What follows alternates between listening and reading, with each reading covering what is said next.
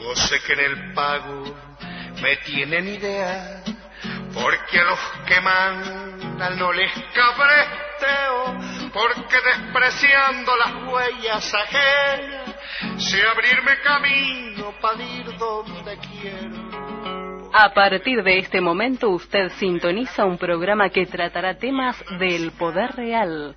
Ya queda con ustedes su conductor, doctor Gustavo Salle. Buen día, ¿qué tal amigos? Un gusto de estar con ustedes. Para esta audición habíamos adelantado por nuestra cuenta de Twitter, que es una forma de comunicación importante que nosotros eh, utilizamos, es una herramienta para la difusión de nuestro pensamiento que la utilizamos con mucha frecuencia. Habíamos adelantado un titular, es una frase, un concepto utilizado por el señor presidente de la República en oportunidad de un reportaje periodístico cuando en estos días compareció ante la Asamblea de la de las Naciones Unidas, de la ONU. Y lo profirió a propósito de un cambio de actitud con respecto al gobierno de Venezuela, el gobierno del señor Nicolás Maduro.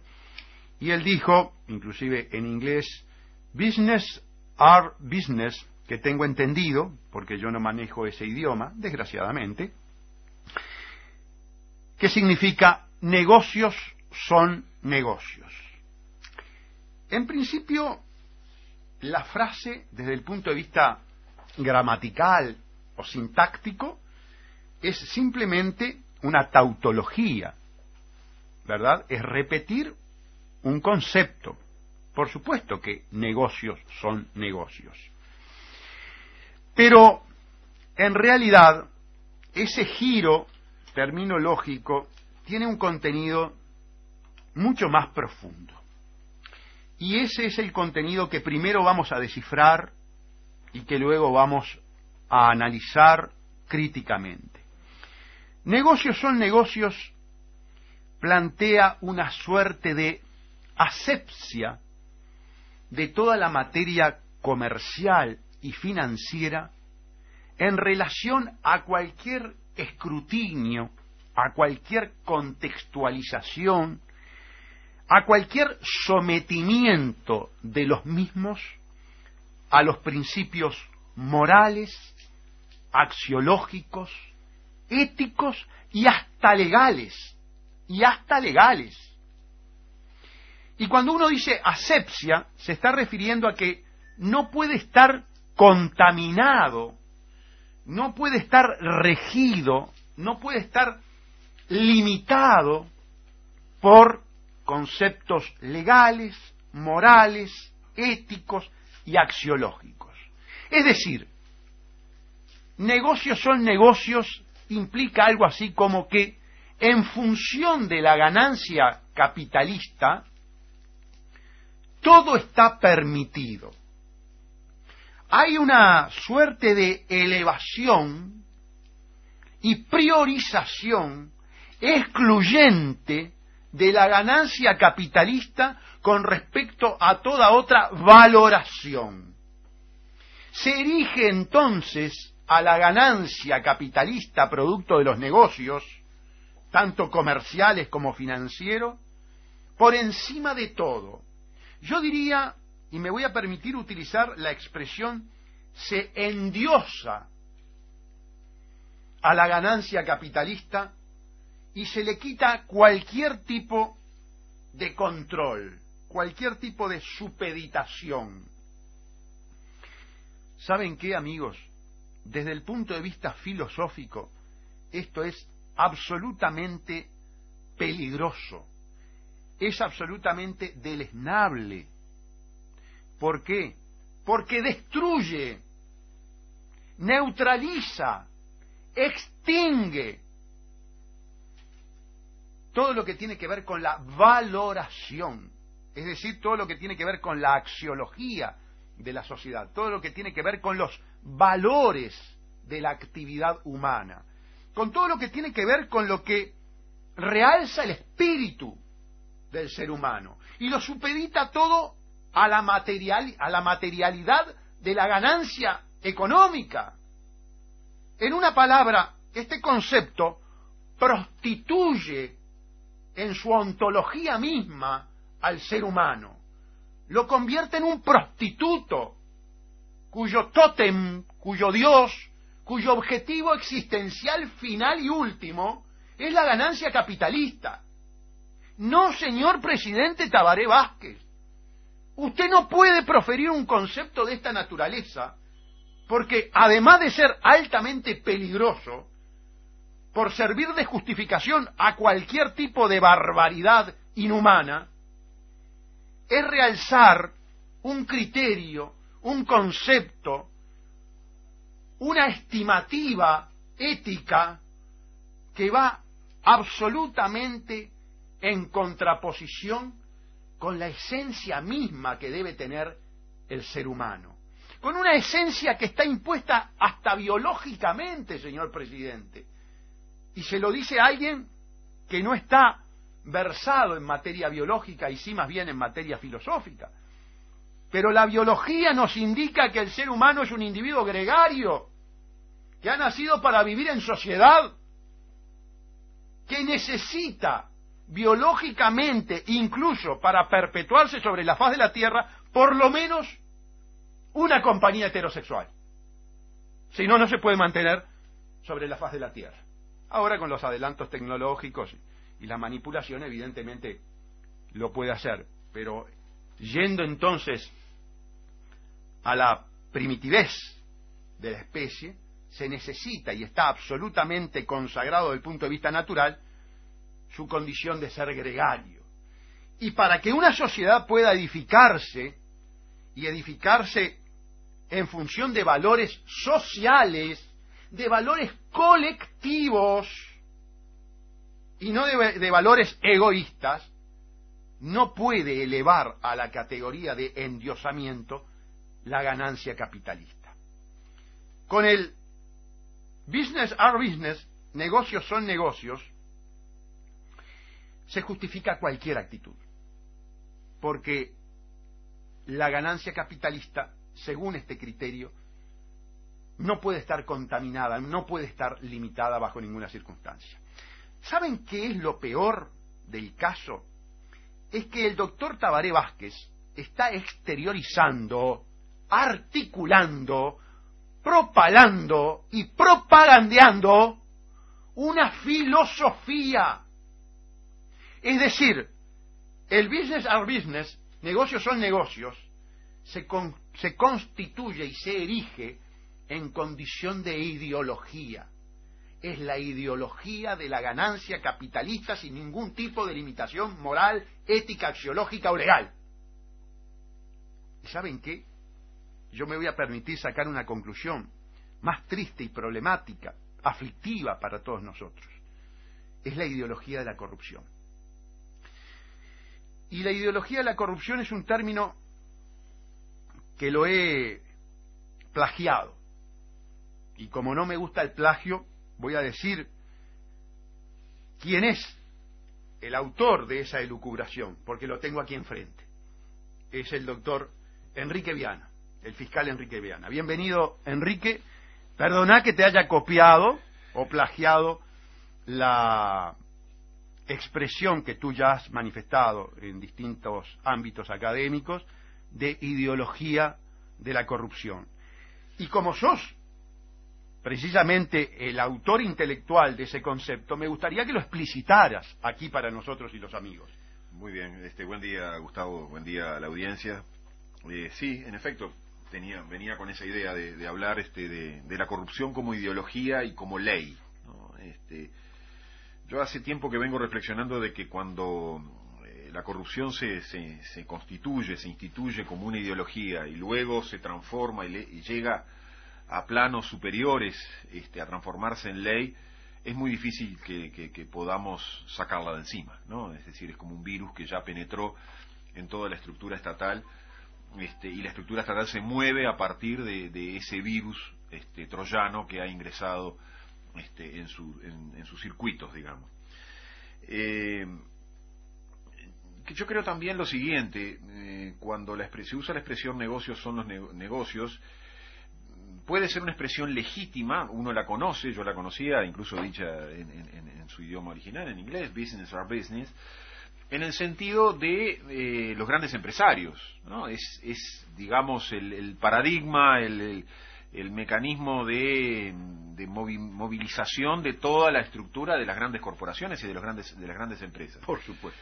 Este, lo, lo complicado, eh, por decir algo es cuando esa expresión es utilizada por un funcionario público. Perfecto. E, es allí donde empiezan este, los problemas.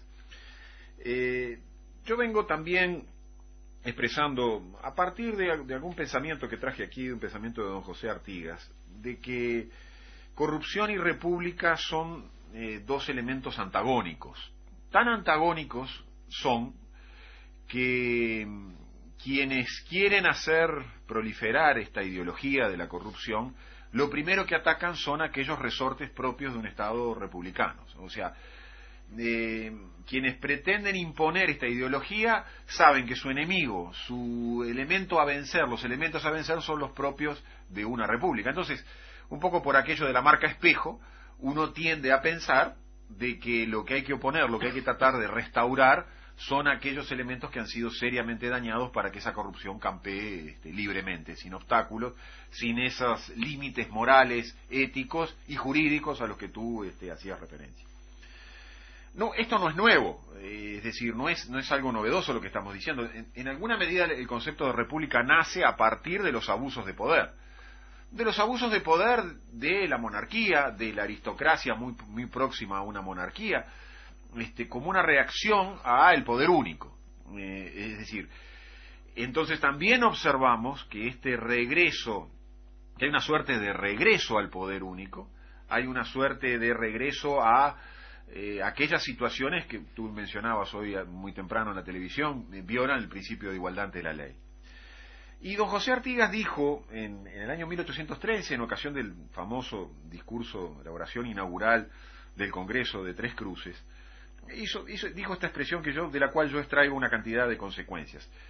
Hay que ubicarse en el tiempo, ¿no? 1813, eh, lo que pretendía ser una, una provincia oriental estaba eligiendo sus diputados para ir a un congreso este, en el cual iban a estar representados todas las, las provincias.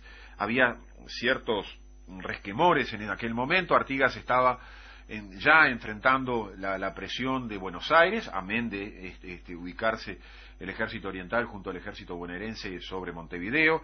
Estaba muy cercano también el ingreso del, ejército lusitano. Era una, una situación de, guerra, indudablemente. Y él expresaba eh, estas frases a eh, los que iban a ser los representantes de la provincia oriental. Estamos aún bajo la fe de los hombres y no aparecen las seguridades del contrato obviamente que usaba la expresión contrato como constitución sobre este, sobre la idea de, las ideas de Rousseau. este, toda clase de precaución debe prodigarse cuando se trata de fijar nuestro destino. Es muy veleidosa la probidad de los hombres. Solo el freno de la Constitución puede afirmarla. Mientras ella no exista, mientras no exista la Constitución, es preciso adoptar las medidas que equivalgan a la garantía preciosa que ella ofrece. Y yo siempre he extraído un conjunto de, ideas sencillas a partir de esta expresión, de, esta frase, de este pensamiento de Artigas. Eh, en primer lugar, este, vivir bajo la objetividad del derecho. Artigas exige que esa veleidosa probidad de los hombres esté regulada por ciertos márgenes y ciertos límites que los va a dar el derecho, que los va a dar, en primer lugar, la Constitución.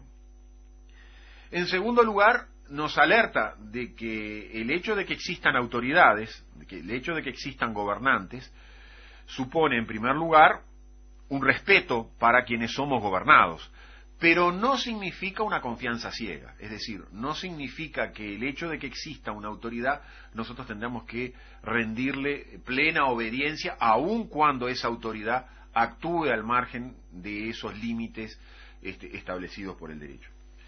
También nos refleja y era propio de la, de la situación en la que se encontraba, pero que es, es, traducible o es traspolable a los tiempos actuales, que vivir bajo los eh, límites de una constitución, enfrentar a las autoridades para exigirle que cumplan con los límites propios del derecho, del Estado de Derecho, supone un ejercicio de coraje y de sacrificio para todos los ciudadanos.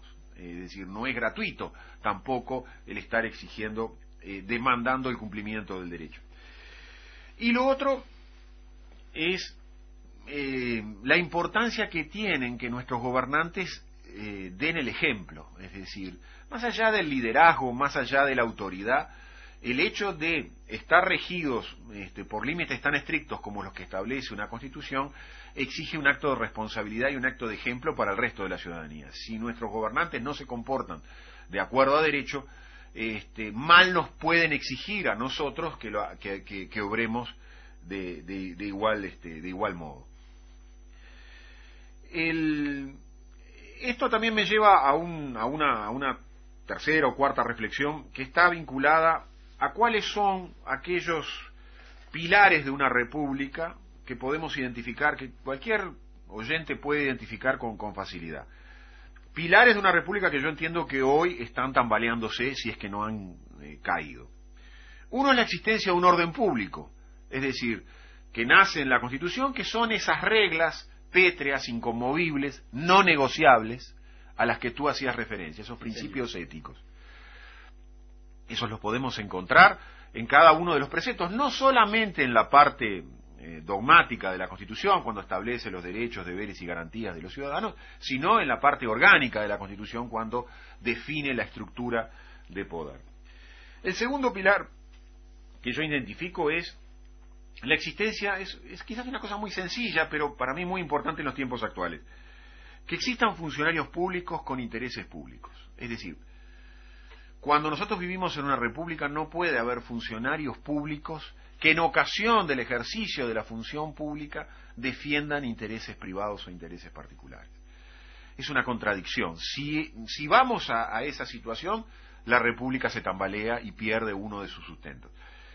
Hay una, una frase que a mí me llamó mucho la atención, dicha en un libro por el filósofo y pensador Francis Fukuyama, asesor de, Bush, de Bush padre, Este, en su momento, que él dijo, bueno, los funcionarios públicos siempre tienen intereses privados. A partir de esa concepción, tenemos que empezar a, observar que ya no vivimos en un Estado republicano. Un tercer pilar es lo que tú hacías referencia hoy en, este, en el programa televisivo de la mañana, el principio de igualdad de la ley. Ese es otro de los elementos esenciales de una república. Si en una república observamos feudos, privilegios, islas normativas singulares, como se las llama ahora, situaciones en las cuales hay individuos o conjuntos de individuos o sectores de individuos que tienen una aplicación del derecho especial, privilegiada respecto de otros, lo que observamos es una selectividad este, de la seguridad jurídica, de la libertad y de todos los bienes y derechos eh, que deben ser repartidos entre todas las personas en forma igualitaria. Y un cuarto elemento perdón, es la separación, obviamente la separación de poderes, y dentro de la separación de poderes la existencia de un poder judicial este, independiente. Cualquiera de estos elementos que yo les mencioné, un orden público, funcionarios públicos con intereses este, públicos, igualdad ante la ley, separación de poderes y un poder judicial independiente. Cualquiera de ellos que resulte afectado, que resulte tocado, que resulte tambaleante, nos coloca en un Estado no republicano. Y esa es la situación a la que debemos atender. Yo creo que hoy todos estos pilares a los que hemos hecho mención se tambalean. Y se tambalean especialmente cuando eh, aquellas funciones públicas, aquellas funciones asignadas al Estado, pasan a ser materia de negociación, pasan a ser materia de negociación vía tratados, vía contratos, vía eh, PPPs o vía sociedades anónimas del Estado, como observamos habitualmente. Entonces, cuando un funcionario público coloca como eh, elemento central para movilizar toda una actividad pública, un negocio privado, obviamente tenemos que darle otro nombre a eso. ¿no? Yo alguna vez he pensado, bueno, hasta en contraposición al, concepto de república reprivata, ¿no? Hemos, hemos privatizado, mercantilizado las funciones públicas.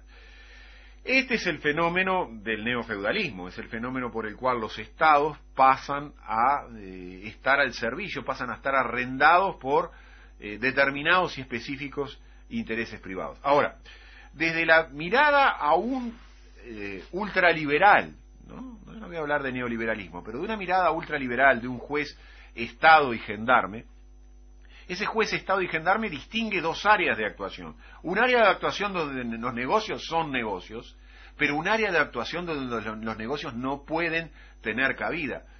Y aún el, Estado mínimo, como el Estado liberal ortodoxo de juez y gendarme, tiene tareas que no pueden ser entregadas a, la negociación. Ahora, el problema es cuando se produce el maridaje perverso al que tú tantas veces hablas, yo hablo de un nuevo Frankenstein, cuando este, vemos entonces funcionarios públicos defendiendo a capa y espada intereses privados.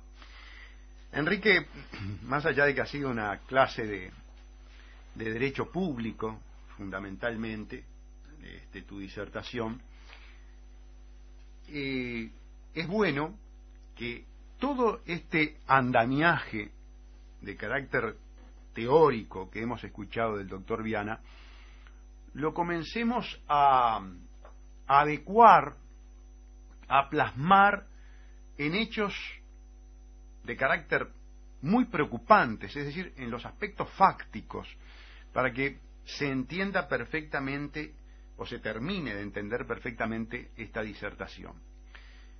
Si nosotros confundimos y admitimos que se confunda el interés público con el interés privado, si nosotros admitimos que además de esa confusión, la ganancia capitalista sea erigida como un bien supremo y fuera del escrutinio de la Constitución y de la ley, vamos a un Estado ontológicamente, esencialmente, sustancialmente corrupto. Y ese es el objetivo de las grandes corporaciones. Que quede bien claro, amigos. En esta audición, cuando se habla de corporaciones, se habla de cleptocorporatocracia. Y la palabra clepto refiere precisamente la condición de criminal. ¿Y criminal por qué? Criminal precisamente porque uno de los métodos fundamentales de las corporaciones es la corrupción, y es la corrupción de los gobernantes. ¿Y saben qué? Desgraciadamente, el fraude amplio, que tanto vociferó contra las privatizaciones, ha traído la forma de privatización más perversa que conozca el país. Y es la privatización de las estructuras del poder político. Es decir, cuando yo logro privatizar al propio Estado, entonces de esa manera impera, sin ningún tipo de, limitación, el negocio son negocios. Vamos a un ejemplo. Si yo tengo un conjunto de legisladores que me sancionan una ley por la cual admiten que el dinero de los uruguayos sea extraído del ámbito público, del control que establece la Constitución y, la ley, para el manejo de ese dinero, me viabiliza que ese dinero pase a una empresa privada y que esa empresa privada pueda disponer del dinero público al margen de los controles y pueda negociar como negocia un privado, yo entonces privaticé de la forma más perjudicial para el país que cualquier otra forma de privatización. Y eso es Alur, y eso es gas de Sayago, y eso son todas las sociedades que le habían llamado en su momento las, las nietas de, de ANCAP, ¿no? O las hijas de ANCAP, entonces el fraude amplio hizo eso, privatizó estructuras estatales, privatizó ámbitos que pertenecen a los cometidos esenciales del Estado, al que justifican su razón de ser. Y entonces permitió ingresar por la ventana este deleznable concepto de la asepsia de la ganancia capitalista, del no control de la ganancia capitalista de business are business. Vamos a la pausa y volvemos. El pago, tienen idea, porque entre los ceibos estorba un quebracho.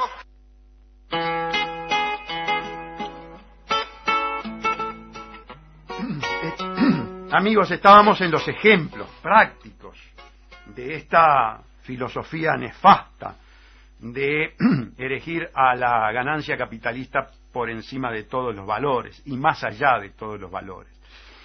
Y hubieron algunos aportes en, el interín, eh, llamó por ejemplo Juan de Curva de Maroña para que nos refiramos a las transformaciones que ha sufrido la religión en este sentido. Pienso que se refiere a la comercialización de la religión, pero eso sería un tema muy extenso, ustedes comprenderán. Está bien, acepto la sugerencia. Gracias, Juan, un abrazo. También nos llamó Sergio Lamana y nos hacía eh, referencia a algo que está muy difundido en los films de la mafia, es decir, en los films de Hollywood, que todos sabemos es un direccionador del pensamiento al servicio de la cleptocorporatocracia.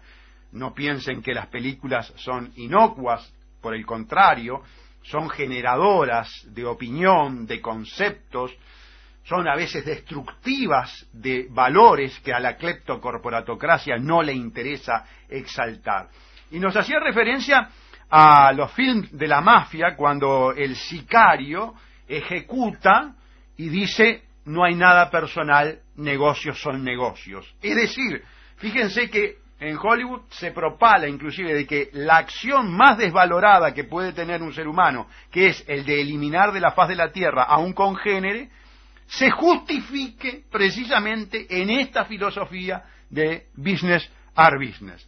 Pero tenemos algo más tangible, algo que nos va a afectar de lleno, que nos va a tocar el dinero del bolsillo de los uruguayos, que es la bancarización, la ley, la ley que por intermedio del poder etático, del poder de coerción que tiene el Estado, obliga al ciudadano particular a que contrate imperativamente, forzadamente, con otro particular que además es un particular especialmente desprestigiado, justificadamente desprestigiado, que es el banquero, para que se le quede momentáneamente con el fruto de su trabajo y que dosificadamente se lo vaya entregando, no sin antes cobrarle un gasto de administración por las transacciones. Vean entonces cómo, amigos, se utiliza el aparato estatal para obligar, para coaccionar, yo diría para extorsionar al ciudadano común que caiga en las fauces de la fiera maléfica del banquero. Eso es precisamente, amigos, una forma perversa de privatización, porque es utilizar el derecho público para hacerlo caer a usted en la red contractual banquera y en forma obligatoria. Miren amigos, yo lo he dicho hasta el cansancio. ¿Quieren la inclusión financiera? ¿Quieren las tarjetas de crédito? ¿Quieren las tarjetas de débito? Muy bien, pero siempre respetando el principio de libertad denle la opción al ciudadano. No esclavicen al ciudadano. Pero además otra cosa, señores legisladores, señor presidente de la República, que usted tiene que promulgar la ley. Usted va a promulgar una ley inconstitucional. Usted que tanto dice que dentro de la Constitución todo y de la ley todo, fuera de ella nada, va a promulgar, o ya promulgó, mejor dicho, ya promulgó, lo que pasa es que está entrando en vigencia escalonadamente, por eso nuestro error, ya promulgó una ley inconstitucional, una ley extorsiva, una ley que nos entrega a los desprestigiados banqueros, una ley que utiliza el derecho público para obligarnos a estar sujeto al tenaz derecho privado banquero. Una acotación, Gustavo. Sí, con todo gusto, Este, en estos días miraba una propaganda en la televisión argentina, muy, muy, muy ocurrente, muy graciosa en, algún aspecto, donde una persona está escondiendo, guardando dinero debajo de un colchón y un búho que aparece de sorpresa le, le advierte que está guardando ese dinero en un lugar inapropiado. Y sigue con distintas escenas similares. Termina siendo una propaganda de un banco privado este, argentino a los efectos de ir a un fenómeno como el que tú estás refiriendo de bancarización. Pero siempre recordando que tanto en la Argentina como en Brasil, los países más cercanos donde está ocurriendo el mismo fenómeno, es respetando el, la derecho, opción. La, opción, aún hasta la de guardar debajo del colchón, pero advirtiendo de los peligros que puede tener guardar debajo del colchón y de la conveniencia que tiene llevar el dinero o, cobrar el sueldo a través de, un banco. Es muy graciosa la, publicidad y este, muy sintomática. Ahora, lo inusitado, lo que nosotros estamos viendo es lo que tú acabas de describir es la ruptura del principio de libertad. Si yo quiero guardar mi sueldo debajo del colchón, ya no lo voy a poder guardar debajo del colchón. Si yo quiero cobrar directamente de mi patrón, ya no lo voy a tengo que hacerlo a través de la intermediación de un tercer sujeto que tú decías desprestigiado, pero a su vez muy protegido por el propio Estado. Y condicionado por el propio Estado. Privilegiado por el Estado. Claro, claro. Absolutamente privilegiado, violando la Constitución. Pero vean, vean la paradoja de un gobierno que se dice de izquierda, y desde ya le digo, el lunes que viene, y ya le, adelanto y le pido a la administración de la radio, voy a necesitar una hora y media, porque va a ser una audición imperdible, amigos. Se llama prueba del archivo. Y vamos a someter a la prueba del archivo al ministro de Economía y Finanzas. Vamos a ver cómo el ministro Astori es un golpista. cómo él profetizó el advenimiento de un gobierno autoritario con posterioridad a los gobiernos del fraude amplio. Vamos a ver la metamorfosis, ese cambio, cual si fuera el hombre araña ¿eh? que experimentó nuestro ministro de Economía. Vamos a traer aquí citas textuales del ministro Astori. Vamos a hablar de la deuda externa. Vamos a hablar de la eh, legalidad internacional de la deuda externa según Astori en la década del 80. Y a propósito de la deuda, business are business, negocios son negocios, justifica la posición de este gobierno de pagar, no auditar y no objetar la legalidad de la deuda externa del Uruguay. ¿Por qué, amigos? Porque conforme al criterio negocios son negocios, no importa que la deuda hubiere sido contraída por gobiernos de facto, por gobiernos dictatoriales. Alguno me podrá decir, hay deuda que fue contraída antes por gobiernos constitucionales, a lo cual yo le contesto inmediatamente, no, la primera deuda que tiene el país es una deuda odiosa, porque es una deuda extorsiva, es una deuda hecha en momentos especiales de guerra, guerra de independencia, ¿verdad? Y entonces, si el origen es un origen extorsivo, si el origen es un origen ilegal, hay una contaminación posterior de todos los frutos del árbol contaminado. Es la teoría del árbol contaminado para referirnos a la deuda odiosa. Pero vean entonces, amigos, cómo analizando el concepto eh, business are business, llegamos a la conclusión ineluctable de que es precisamente la filosofía que emana y quiere que se difunda la cleptocorporatocracia, porque sale entonces de la posibilidad del ciudadano común, del pueblo, poder escrutar, poder controlar las finanzas, los negocios de esa élite. Por eso nosotros bajo ninguna circunstancia podemos admitir el concepto presidencial de negocios son negocios. Negocios son negocios, pero siempre sometidos a los principios éticos, a los principios morales, a los principios jurídicos, a la constitución y a la ley. Entonces, así sí. Pero, ¿saben qué? Voy más allá. Voy más allá. Hay un principio, amigos, que es el principio de buena fe, que es un principio contractual inclusive que no se cumple, por supuesto que no se cumple, pero que existe. Y el principio de buena fe es un principio que trae al ámbito jurídico un principio moral. Sin lugar a ninguna duda, nosotros no podemos amoralizar la gestión del ser humano. Nunca las acciones del ser humano deben, eh, digamos, ocupar un sitio de asepsia ética, de asepsia moral, de asepsia axiológica. Porque eso es abrir la puerta, eso es abrir la puerta a la conducta desvalorada, a la conducta inmoral, pero sobre todo, y mucho más importante, a la conducta destructiva de la ontología gregaria, colectiva, social que tiene el ser humano. Claro, las corporaciones quieren exacerbar el individualismo egoísta que yo no quiero extinguir. Se trata de una adecuada convivencia del individualismo que le permite al individuo desarrollarse plenamente y la vida en común, la vida colectiva, la vida societaria.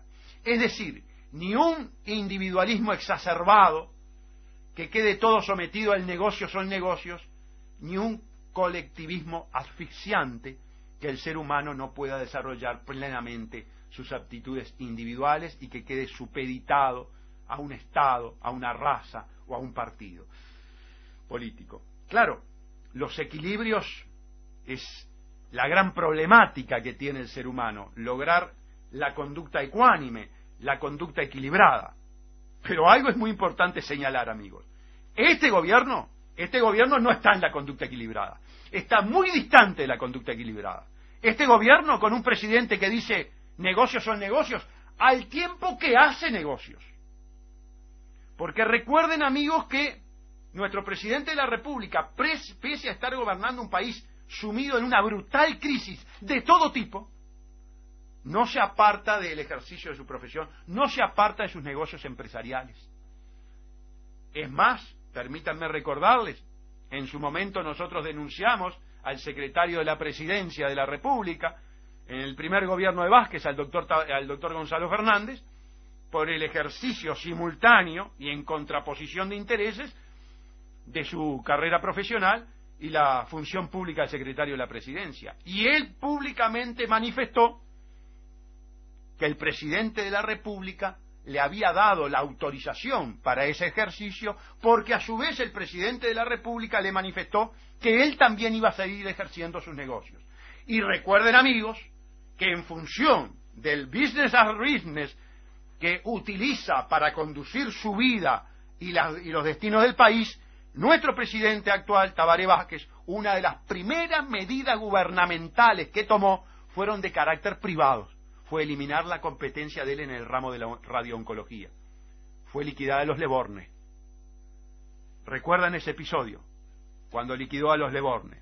Después tuvo otro episodio cuando benefició a la empresa de seguros médicos cuyo bufete es del doctor Gonzalo Fernández con un decreto que fue impugnado por ilegal.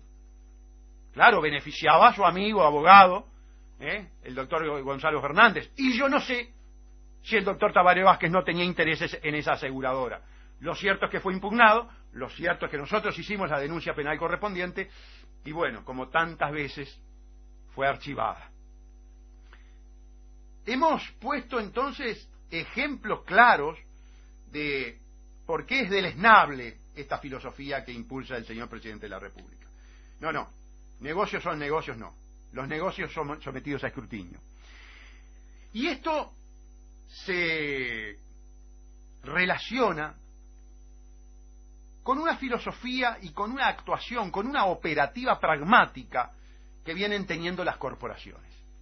Las corporaciones vienen financiando campañas electorales para llevar al Parlamento a políticos que estén dispuestos a liquidar el derecho público, que estén dispuestos a una promiscuidad jurídica de lo público con lo privado, poco menos que a la extinción del delito de conjunción del interés público con el privado.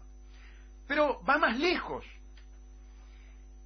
Y van, va tan lejos esta promiscuidad, es una promiscuidad jurídica pero también moral, que el Estado se vuelve socio. Y una vez más caigo en un tema que ha sido transitado tempestivamente, es decir, con un sentido de la oportunidad histórica por el doctor Viana. Porque fuiste tú, Enrique, quien allá por la década del 2006, con el tema de Bosnia, o tal vez antes, me podrás corregir, hablaste del Estado socio. Sí, correcto. En el 2005, nosotros cuando presentamos la demanda de Bosnia a fines del 2005, este, en aquel momento te confieso que a título casi de hipótesis, ¿no? Este, nosotros planteábamos que el Estado se había vuelto una especie de socio de hecho de la industria de la celulosa. Eh, existían una serie de manifestaciones, a veces perdidas, pero de nuestros gobernantes, incluso desde antes del 2005, que hacían referencia de que se estaba negociando con la empresa eh, temas que eran propios del derecho público, como son, por ejemplo, los temas ambientales. Por allí venía nuestro, nuestro análisis en, en aquella demanda. Confieso que nos quedamos cortos. Ya en el 2007 eh, nos sorprendió un decreto, si no recuerdo, 2007-2008, un decreto del Poder Ejecutivo que hablaba de, por primera vez, de la figura en el Uruguay, al menos de los contratos de inversión. Y en el 2011 se concreta con la firma del famoso contrato de inversión con Montes del Plata, allá en enero del 2011. Allí ya comprobamos que la cuestión ya no era de socios de hecho, sino que era de socios, podemos decir, de derecho, o socios contractuales, que había una figura contractual que aunaba intereses comunes de parte de funcionarios públicos, de nuestros gobernantes, pero algo más todavía, de parte del Estado uruguayo, porque cuando uno lee el contrato de inversión con Montes del Plata y, distingue ROU como República Oriental del Uruguay y MDP como Montes del Plata y luego asigna los compromisos que asume cada uno de ellos, cuando se atiende a mirar este, eh, qué es ROU, bueno, ROU, República Oriental del Uruguay, quiere decir que nuestros gobernantes, en nombre de todos los uruguayos, están comprometiendo la voluntad de todos nosotros por los por el tiempo de vigencia del contrato. Yo necesito hacer una interrupción porque No, puedo aguantarlo. Pero recordá la garantía solidaria de, Lorenzo. Sí, sí, sí, sí Cuando el nombre del pueblo uruguayo sale a garantizar negocios privados. Sí, sí, sí, correcto. Correcto, ¿Eh? correcto. Perdóname la interrupción, pero. No, no, no, no, no, correcto. Bueno, a, mí se me plantean, a partir de todas estas cuestiones, eh, tres reflexiones. Algunas pueden ser conclusiones y otras pueden ser este, dudas, que incluso te las dejo planteadas porque sé que, vas a reflexionar sobre ellas. Una es, nosotros estamos en tiempos donde ya no eh, vivimos lo que pueden ser identificados como actos de corrupción. Hechos aislados, de cohecho, de soborno, de las figuras que están establecidas claramente en el Código Penal. Eh, tú mencionaste la conjunción de interés público y privado, cosa que yo tengo mis dudas de que siga vigente, sobre todo después de la ley de las PPP, que admitió al menos una fórmula legítima de conjunción de intereses públicos y privados. Lo mismo que todas las demás leyes que han establecido las posibilidades que nuestros entes autónomos, servicios descentralizados, hasta nuestros gobiernos municipales creen sociedades anónimas. Eso, eh, cuando ya trasciende a ese, a, ese, a ese nivel estas fórmulas de confusión de intereses, como tú bien decías, estamos en lo que Mariano Grondona llama estado de corrupción, allá en un libro del año 1993. Es cuando el Estado se desnaturaliza y ya toda la estructura estatal no funciona en, virtud de ese interés del común, de ese interés general y ese interés público, sino que actúa en función de intereses privados. Otra cosa que me, me merece mucha preocupación es una manifestación que hizo en su momento un periodista en la Argentina, vinculado a todos estos fenómenos que se están todos los días este, descubriendo de corrupción en la Argentina. Él dijo, la corrupción democratiza a la política. Es un periodista, Hernán Brienza, un periodista que se autodefine como periodista acá. haciendo en ese momento es justificar eh, justificar que la corrupción sea una, un modo de hacer política y un modo de hacer política que otorga posibilidades a aquellos que no tienen dinero. Con lo cual deja sin espacio eh, a los honestos y a los humildes para hacer política. Justifica, la, justifica el robar para tener una opción de poder, el robar para mantenerse en el poder. Eso justifica. ¿eh? Justifica eso. Justifica eso. Dice que la corrupción es una forma de democratizar, es una especie de Robin Hood al revés. ¿No? robo para mantenerme en el poder. Yo robo para mantenerme en el poder, porque si no el poder queda en manos de los otros, de los poderosos, de los que tienen mucho dinero. Es una filosofía kirchnerista. Por supuesto, la podría usar Dilma Rousseff, lo podría usar también, por ejemplo, Tabaré Vázquez. Yo no sé si quién aquí la puede enarbolar, pero eh, sí observo que muchas veces se dice, bueno, pero una cosa es eh, robar para llevarme a mi casa. Observen que vivo en la humildad, que, vivo en, la pobreza. Yo no me robo para llevarme mi casa, pero sí robo para mi secta, mi sector político, para que ese mi sector político se mantenga en el poder. Que creo que es lo que en Argentina llaman los robos de la corona. Es una linda expresión, porque refleja este, cómo muchas veces eh, ciertas fórmulas de presidencia de la República se transforman en viejas en viejos conceptos de monarquía, ¿no? Es un, rey elegido cada cinco, cada cuatro años. Y allí se justifica de, esta forma robar para la corona como forma de mantenerse mantener la corona puesta. Y una tercera reflexión, que quizás más una pregunta que una reflexión, es en presencia de esto, de estados, como yo los denomino, de estados contratados por estas grandes corporaciones, donde se negocian los tres poderes del Estado y los tres poderes del Estado quedan al servicio, a partir de esa negociación, quedan al servicio de esas grandes corporaciones, como lo vemos como fenómeno casi naturalizado, aunque no, no debía ser, de los tratados de inversión y de los contratos de inversión. ¿Qué sucede si eso a su vez eh, se transforma en ley, porque tenemos algunas leyes, como la ley Aratirí, para poner un ejemplo, que permiten y legitiman esas figuras. Este, no hemos llegado todavía al fenómeno de Perú, donde incorporó la figura de los contratos de inversión nada menos que a la, constitución, a la constitución. Pero en la medida de que eso se legitima y en la medida que se provoca un sistema, vamos a llamarlo convalidante, que, que supone lo siguiente, esta filosofía, esta ideología a la que estamos haciendo referencia hoy, si es ratificada por el voto de los ciudadanos en forma permanente, ¿qué supone eso? ¿Supone que estamos validando ese tipo de conductas? Porque yo me pongo del, lugar del, del, gran empresario, de la gran corporación. Este hombre va a venir y va a decir, mire, ustedes firmaron este documento, este documento dice que sus gobernantes actuaron en representación de ustedes, ¿no? que en los sucesivos periodos electorales estos gobernantes han sido ratificados, con lo cual yo refrendo que este documento es absolutamente válido. Ustedes han consentido esta forma de estado de corrupción, por llamarlo de alguna manera. La pregunta es notable porque, en definitiva, la gran pregunta es, ¿se puede legitimar, el legislador puede legitimar conductas ontológicamente criminales? Sí, y yo voy un poquito más. el ciudadano democráticamente también el ciudadano democráticamente a través, por ejemplo... a través del legislador, porque obviamente... O a través del referéndum. O a través de, de, las, de las elecciones, de las propias elecciones. ¿Puede legitimar conductas criminales? ¿Puede institucionalizar la corrupción? ¿Saben qué? Puede dejar sin efecto la República y hasta, unas, hasta, hasta aún más, puede dejar sin efecto la propia democracia. Porque cuando tú otorgas una fuente normativa, un contrato, mediante la, simbología de estos negocios son negocios, si haces un contrato de inversión como el contrato de Montes del Plata, le estás dando parte de la soberanía legislativa a una empresa privada. El ciudadano puede consentir eso cuando eso va contra las reglas de orden público de la Constitución. Va contra la Constitución, en definitiva. Yo te diría que ya tenemos ejemplos por los cuales se ha apelado a la ciudadanía para tratar de legitimar conductas ontológicamente criminales. Desde el momento que el Uruguay plebiscitó los derechos humanos, la respuesta a esta interrogante que nosotros estamos haciendo tiene ya verificación empírica. Y la respuesta es positiva. Si a la ciudadanía se le otorga el poder de decir violar los derechos humanos en tales circunstancias no constituye delito o no es punible, es una forma entonces de eh, legitimar conductas ontológicamente criminales.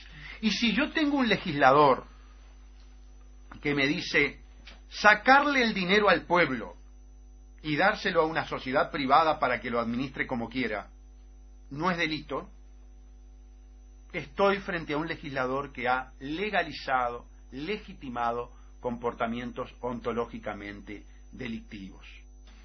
Y eso es muy peligroso, porque, en definitiva, a través de la propia Constitución, que Artigas, según tu lectura, la herejía como el documento o el contrato básico, sería la propia Constitución la que tendría el mecanismo para autoeliminarse.